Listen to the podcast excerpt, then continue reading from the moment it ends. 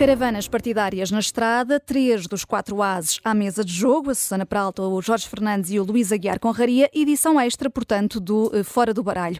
Com, pelo menos, já um tabu desfeito neste segundo dia oficial de campanha. Passos Coelho já está a esta hora em Faro para participar num comício da AD e chegou bastante sorridente, acompanhado de Luís Montenegro e de Miguel Pinto Luz. Vai ser uh, Passos Coelho, uma das peças em cima da mesa do nosso tabuleiro na jogada da semana, na segunda parte, e claro, também Luís Montenegro. Já lá vamos. Uh, começamos pelo debate das rádios, o derradeiro desta campanha para as legislativas e o primeiro em que participou a Rádio Observador uh, e sai do baralho, portanto, a nossa primeira carta, Jorge Fernandes, e é de ouros porque este debate foi bom, não podia ser de outra forma.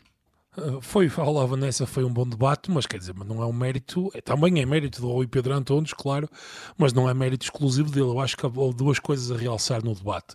Bem, em primeiro lugar, um tom absolutamente distendido, cordial, relaxado, com alguns momentos de algumas risadas cúmplices entre todos os candidatos, à esquerda e à direita. Por exemplo, quando se falou do dia de reflexão e Paulo Raimundo disse que o dia de reflexão era bom porque aproveitava para passar, eh, enfim, na cama a descansar, eh, mas realmente foi, foi um debate num tom muito diferente daquilo que estávamos habituados nesta campanha e nos últimos anos, de resto.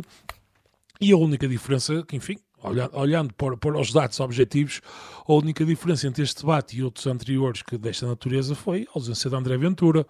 E, portanto, eu se tivesse que apostar seria a ausência deste, enfim, do, André Ventura, que realmente mudou aqui o tom do debate e uma certa descontração com que se discutiu política, política, enfim, uh, alianças, e quer queiramos, quer não, o estilo de Ventura é um estilo muito mal criado, muito arruaceiro e baixa muito o nível dos debates.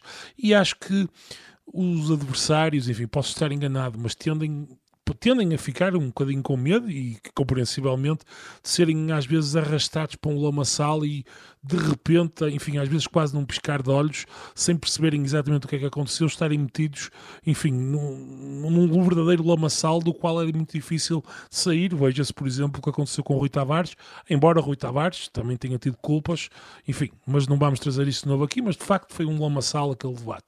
Hum. E, portanto, este, este debate correu muito bem e queria também deixar um elogio aos jornalistas, não apenas ao nosso Rui Pedro Antunes, mas a todos. O meu elogio era para o debate das rádios. Uh, mas tinha, Sim, tinha de frisar aqui que era o primeiro da Rádio Observador, para ficar aqui também não, no claro, Fora do Baralho eu quero deixar o elogio para também, a posteridade.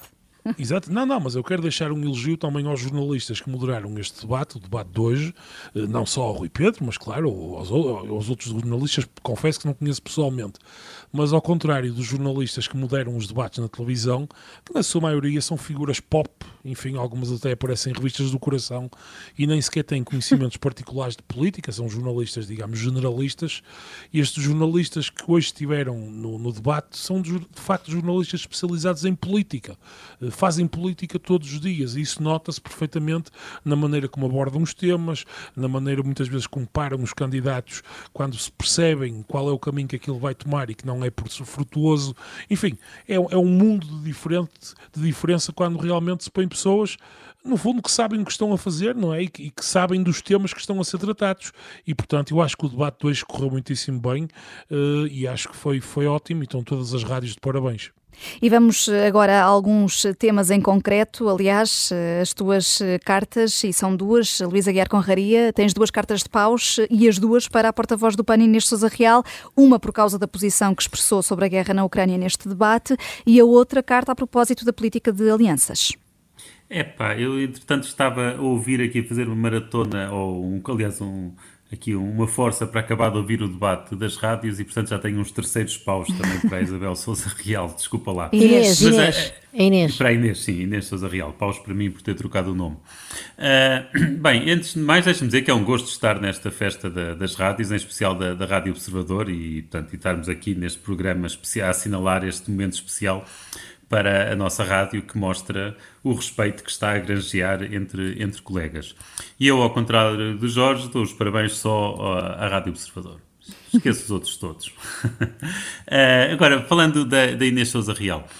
Uh, eu, eu, confesso, quando ouvi uh, esta parte ainda ouvi de manhã, ainda ouvi em direto, quando ouvi Inês Souza Real falar sobre a política de alianças, de repente fiquei, fiquei admirado. Disse, mas ela naquele debate que tinha tido com, com Luís Montenegro, tinha sido muito explícita, aliás, até francamente agressiva, a rejeitar qualquer espécie de acordo com a AD por causa de, de lá ter o PPM uh, e, e, o Câmara e o Câmara Pereira. Aliás, depois de sempre, quer dizer, bastava Montenegro interrompê-la para ela dizer lá está a AD a querer silenciar as mulheres. Portanto, uma agressividade que não, é, não era de todo compatível com qualquer hipótese de eh, de acordo. E chegou a dizer, é. até deixa-me só dizer aqui isto, eh, numa entrevista ao Observador, que entre a AD e o Chega venha o diabo e escolha. Foi uma expressão da própria Inês Sousa Real.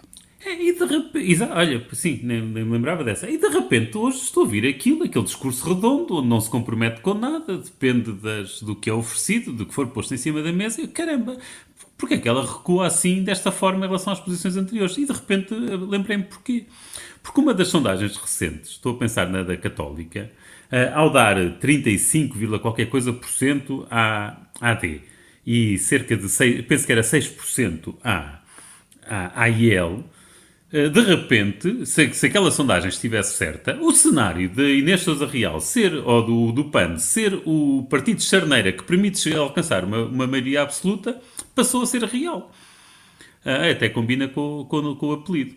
Uh, passou a ser real. Quer dizer, e de repente parece-me que perante esta hipótese, portanto, agora que ela viu ou se apercebeu que, uh, que a recusa de uma aliança passava a ter custos táticos eventualmente importantes, que, que recua. Ora, isto é exatamente o contrário de alguém com princípios. Perante aqueles princípios que ela tinha anunciado, é, era impossível agora apresentar-se desta forma, apresentar o recuo que apresentou nesta reunião.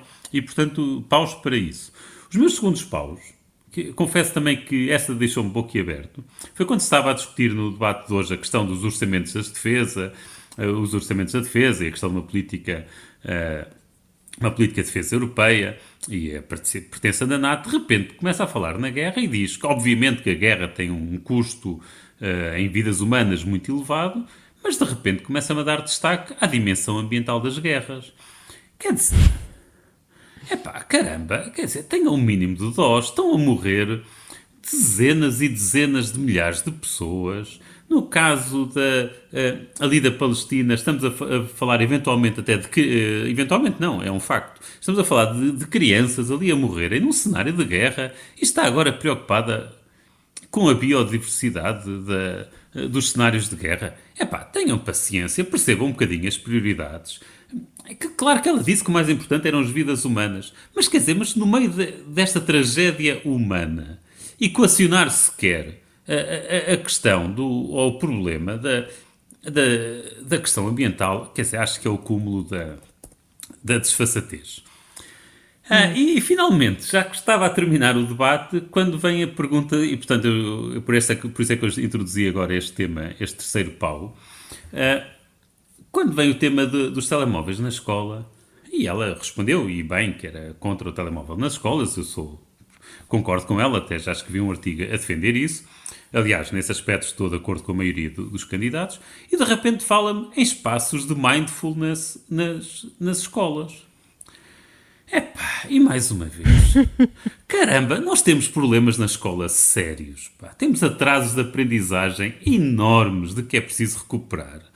Quer dizer, temos um problema, temos um elevador social completamente estragado, em que temos uma escola guetizada onde vão as classes baixas e médias baixas para as escolas públicas e as classes médias altas e altas para as escolas uh, privadas.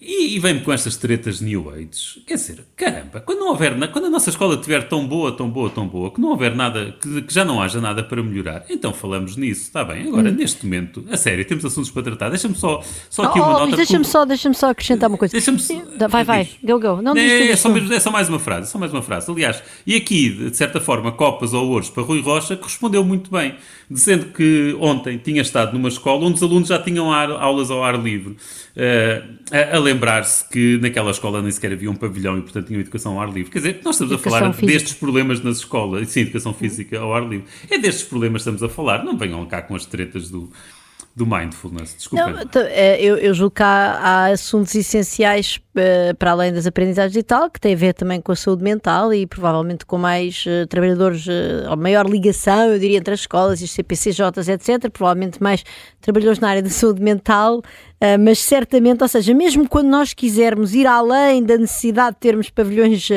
desportivos nas escolas e garantirmos que as criancinhas aprendem as disciplinas essenciais com professores e tal e com os horários completos, antes de chegarmos ao mindfulness, eu diria, olha, que há psicólogos, eh, terapeutas da fala, tanta coisa que era preciso nas escolas antes de irmos ao mindfulness. Hum. Uh, e a tua carta, Susana, eh, vem a propósito precisamente deste tema da defesa, que foi aqui já aflorado pelo Luís Aguiar Conraria, mas para criticar essa dimensão ambiental das, das guerras que Inês Sousa Real escolheu enfatizar. mas no teu caso, imagino que a tua carta seja aqui de copas, por finalmente o tema ter sido mais explorado, ou não é isso? Foi exatamente isso. Eu até me pergunto se uh, uh, os, os, jornalistas, as jornalistas e o jornalista que, um, que fizeram o debate das rádios, será que ouviram o Fora do Baralho às sete e meia da manhã? Talvez estivessem a dormir. Naturalmente que sim. Naturalmente que sim, claro, claro que sim. Porque nós pedimos, por favor, ponham estas pessoas a falar de defesa.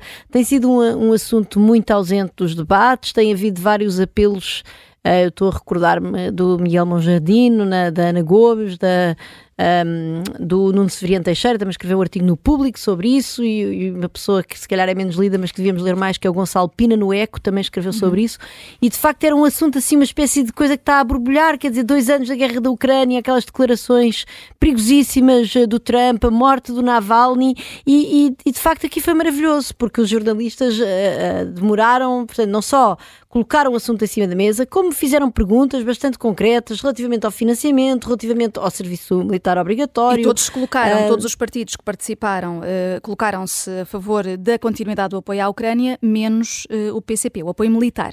Uh, me, menos o PCP, claro, que disse que era, portanto, qualquer apoio para a reconstrução e tal, para a manutenção da paz, mas que o apoio militar, eles até disseram, ao fim de dois anos vemos bem onde é que chegamos, um, e, e, eu diria, posso ter percebido mal, mas de facto não me pareceu que a Inês Sousa Real estivesse claríssima na questão da, da manutenção do apoio militar. Quanto aos outros partidos, todos eles uh, se manifestaram a favor, inclusive a Mariana Mortágua, que disse simplesmente sim. E depois, quando viu que os outros partidos começavam ali a tentar justificar as suas posições, ela disse que também tinha algo para acrescentar, mas não acrescentou, e portanto, até ver o que ela disse, de facto, uh, foi que sim, mas vieram outros assuntos à baila muitíssimo importantes, a questão dos veteranos de guerra trazida por Rui Tavares, que também disse que nós não, não vamos conseguir, no fundo, há umas, uh, todos os partidos são contra o serviço militar obrigatório, portanto também há uma questão de atrair pessoas para, enfim, para, para esse emprego militar.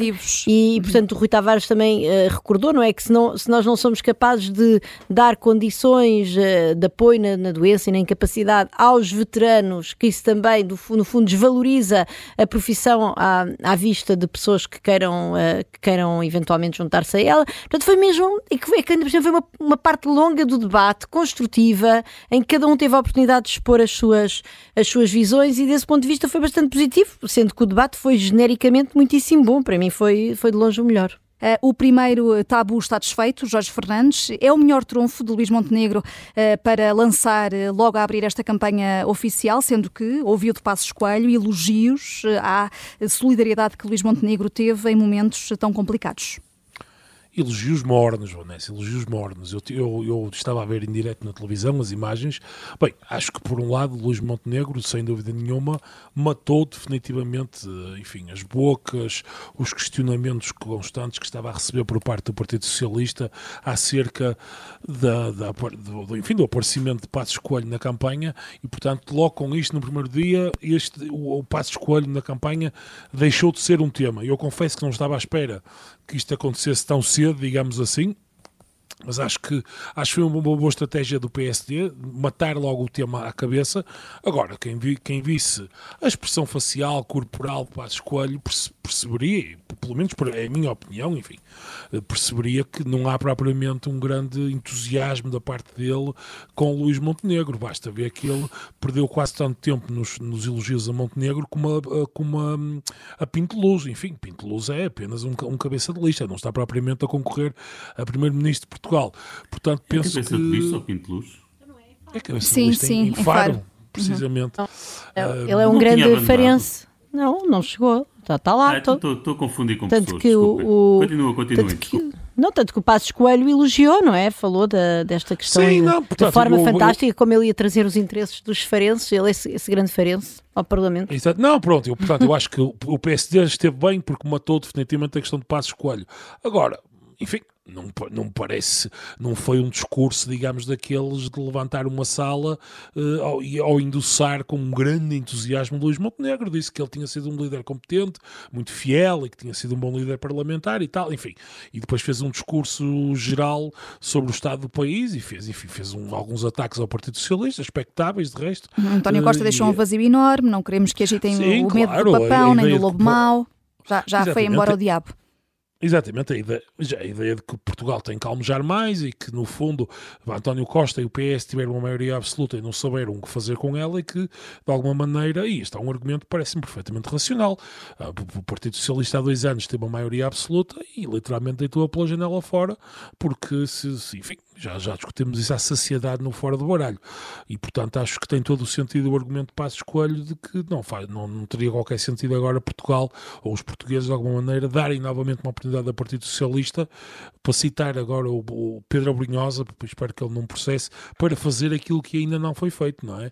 E, portanto, enfim, eh, penso que Passos Coelho, sob esse ponto de vista, esteve bem agora. Enfim, não, não, não foi propriamente um discurso muito entusiasmado. Hum. Uh, Passos Coelho quer uma decisiva viragem histórica, diz que Luís Montenegro não deixará de procurar o que faltar para fazer aquilo que é preciso uh, e uh, Susana Peralta uh, também deixou aqui, pode ser um recado, falou num país aberto à imigração, que é preciso que seja assim, mas cuidado, temos de ter um país seguro.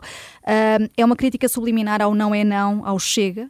Não sei se é uma crítica subliminar ou não a não chega, mas é claramente um sim é sim, porque é um, é um discurso que, que é o discurso do Ventura, não só, um, não só uh, Passos disse que em 2016 tinha estado no Pontal e tal e que tinha dito que realmente Portugal tinha que estar aberta à imigração, mas que tinha de se manter um país seguro.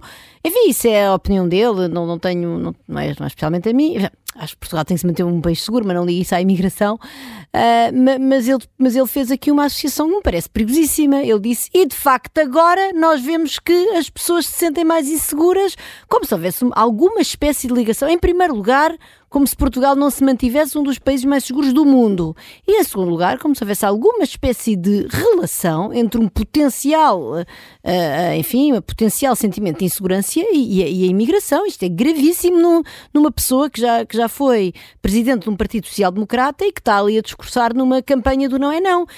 E eu devo dizer uma coisa, quer dizer, se há, se há, alguém que se sente inseguro em Portugal são os imigrantes, que são vítimas de, de, de redes de exploração e não sei o quê. Portanto, foi um momento verdadeiramente miserável de Pedro Passos Coelho neste, neste discurso e que mostra bem que, que de facto ele não está alinhado com o não é não, parece-me isso bastante evidente. Uhum. Luís, uh, uh, Pedro Passos Coelho uh, disse também que não aceitamos donos em Portugal e que ficou muito pouco ou nada para oferecer no futuro, muitas críticas, muitas tiradas contra o PS. também disse que não haverá jovem qualificado em Portugal no futuro se não houver esta viragem. Faz-te lembrar alguma coisa este tipo de discurso de Passos Coelho, ele que foi primeiro-ministro numa altura em que muitos jovens saíram também do país? Ah, quer dizer, eu... Agora estás-me a fazer perguntas que quase que me obrigam, por um lado, a estar a defender, a defender o PS e, por outro, a estar a defender o, o Passos Coelho. Estamos só a refletir. É uh, pá, e realmente não me estava a apetecer fazer nem uma coisa nem outra. Mas podemos, uh, estamos a refletir é deitados, tiras... estamos a refletir deitados, como na sugestão do Paulo Raimundo. Não, isso era hoje é, de manhã. Esse, o Paulo Raimundo teve bem aí, sim. Eu não sei muito bem o que, que, é que te responda a isso, sinceramente. Quer dizer, é evidente que quando os jovens saíram na, no tempo de Ventura, ele não tinha querido culpa no tempo nenhuma de passos. No tempo de passos. No, no, desculpa, ai, agora fui influenciado por do, ti. Ai, é? fui, fui influenciado por ti, ó é, oh, oh, Susana. É para veres o, o Lápis poder que tens em mim. Sem nenhum problema. É o poder que a Susana tem em mim. Ah, uh, mas pronto, no tempo do, do Passos, é evidente que ele não tem culpa nenhuma, quer dizer, isso era uma crise que era anterior, ao, é uma crise que vem, que decorre de algo que aconteceu antes do governo dele, ele estava simplesmente a tentar solucionar, uh, e também, honestamente, uh, me parece que, olhando objetivamente para os dados económicos dos últimos anos, não, devia, não acredito que qualquer outro governo tivesse tivesse dados macroeconómicos melhores do que este teve. Uh, e, portanto, também não consigo culpar propriamente o PS pela saída dos jovens. Quer dizer, não, é, todo, todo este discurso a mim entra-me um bocadinho por um ouvido e sai pelo outro e não, e não me diz muito. Uh, aqui, de facto, o que me pareceu é um bocado o que o Jorge disse, é que isto é um discurso um bocado batido, uh, não muito entusiasmado. Eu estava aqui já com já com vontade de, de, desligar os meus fones, já, já estava farto de ouvir Passos Coelho e estávamos aqui a, a interrogar-nos se, se, se, no podcast do Fora Baralho ia lá ficar o discurso de Passos Coelho ou não.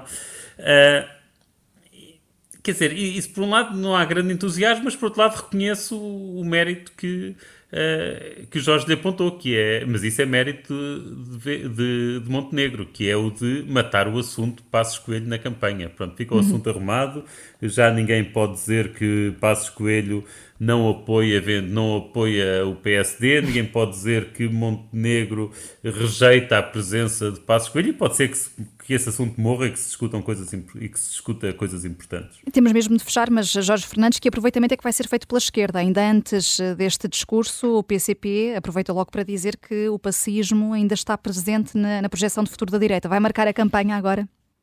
Ah, penso que a esquerda aproveitará sem dúvida nenhuma. Aliás, basta, basta ver o tempo de antena que o PS lançou ontem. O PS lançou um tempo de antena ontem, é o primeiro tempo de antena oficial da campanha, em que o tempo de antena começa em 2011, veio o Passos Coelho, cortou uma reforma. Aliás, há uma senhora idosa que aparece, enfim, presumo que uma figurante, que lhe tenham dito o que dizer, que lhe tenham, enfim, instruído mas, sobre o, mas o que corte. dizer. Houve corte de pensões. Ah. Sim, sim, certo, certo. Okay. Mas a dada altura eu fiquei meio baralhado, sabes? Porque a senhora diz assim: na altura uh, cortaram-me, bem, o Passo Escolho veio, cortou-me o subsídio de Natal, o subsídio de férias, e depois ela disse: bem, veio o António Costa e, e repôs-me o subsídio de Natal e o subsídio de férias, e ela disse: eu uso esse dinheiro para pagar a minha saúde. Mas eu fiquei um bocadinho baralhado, porque oh, ela, a senhora precisa disso, é porque o Serviço Nacional de Saúde supostamente é um esteio do Partido Socialista, porque a senhora supostamente não tinha que usar aqueles subsídios subsídios para pagar a saúde, porque isso, quer dizer, não, não tem grande sentido. Há ali uma contradição. Quem fez aquele tempo da antena do PS não, não viu as Há despesas todas... em saúde que são privadas, desde logo as despesas Pô. em medicamentos.